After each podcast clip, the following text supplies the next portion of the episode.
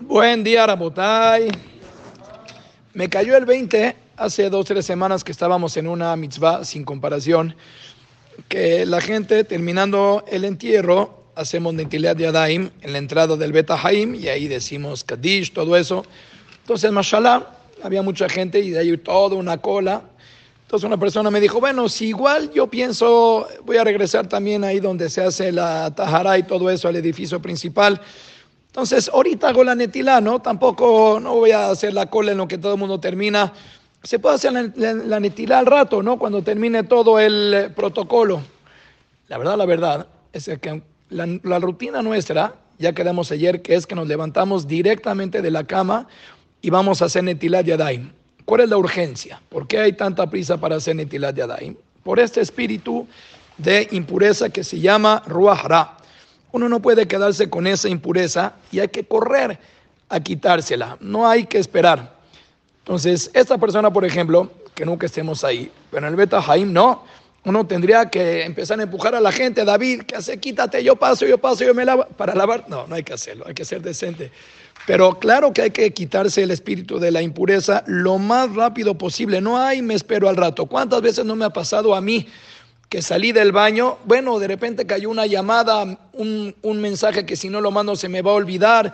No, si la persona sale del, del baño, al ser que tenemos sobre nosotros Ruach Ra, inmediatamente hay que correr del baño. Ya no digas ir al baño, eso Baruch Hashem lo hacemos. Yo no sé a qué peluquería van ustedes, pero les recomiendo que vayan a la peluquería High, ubicada en el pueblito de Teca, que ya tenemos también, bisjud de que la mayoría que vamos somos Yehudim, un quillor, un eh, lavadero para hacer netilat yadaim, inmediatamente que nos cortan el pelo, antes de pagar incluso pasamos directamente, claro, porque tiene ruach ra, la persona que se corta el pelo tiene impureza sobre él, y les voy a decir peor todavía, estamos entre adultos, la persona que tiene una relación sexual, también se, se apodera de él el ruach ra, tiene un espíritu de impureza por la eyaculación, todo esto, yo no sabía, no sabía, pero estamos aprendiendo. Inmediatamente que la persona termina la intimidad, lo primero que tiene que hacer es hacer netilat yadaim, porque si no, estamos nosotros dejando que esa impureza barmenán se apodere más tiempo de nosotros. Entonces, yo no estoy hablando de la persona que se metió el dedo al oído, aquel que no tiene educación y se a la nariz, aquel que se toca el zapato. Eso es solamente cuestión de qué, Leiser de higiene. Bueno, el que quiere estar sucio, que esté sucio y que se quede con la cerilla en la mano todo el día. Pero cuando hablamos que hay higiene espiritual, que es otra vez el que sale del baño, el que se corta el pelo, el que se corta las uñas, el que sale del panteón, el que termina una relación íntima, todo eso, perdón. ¿Cuál?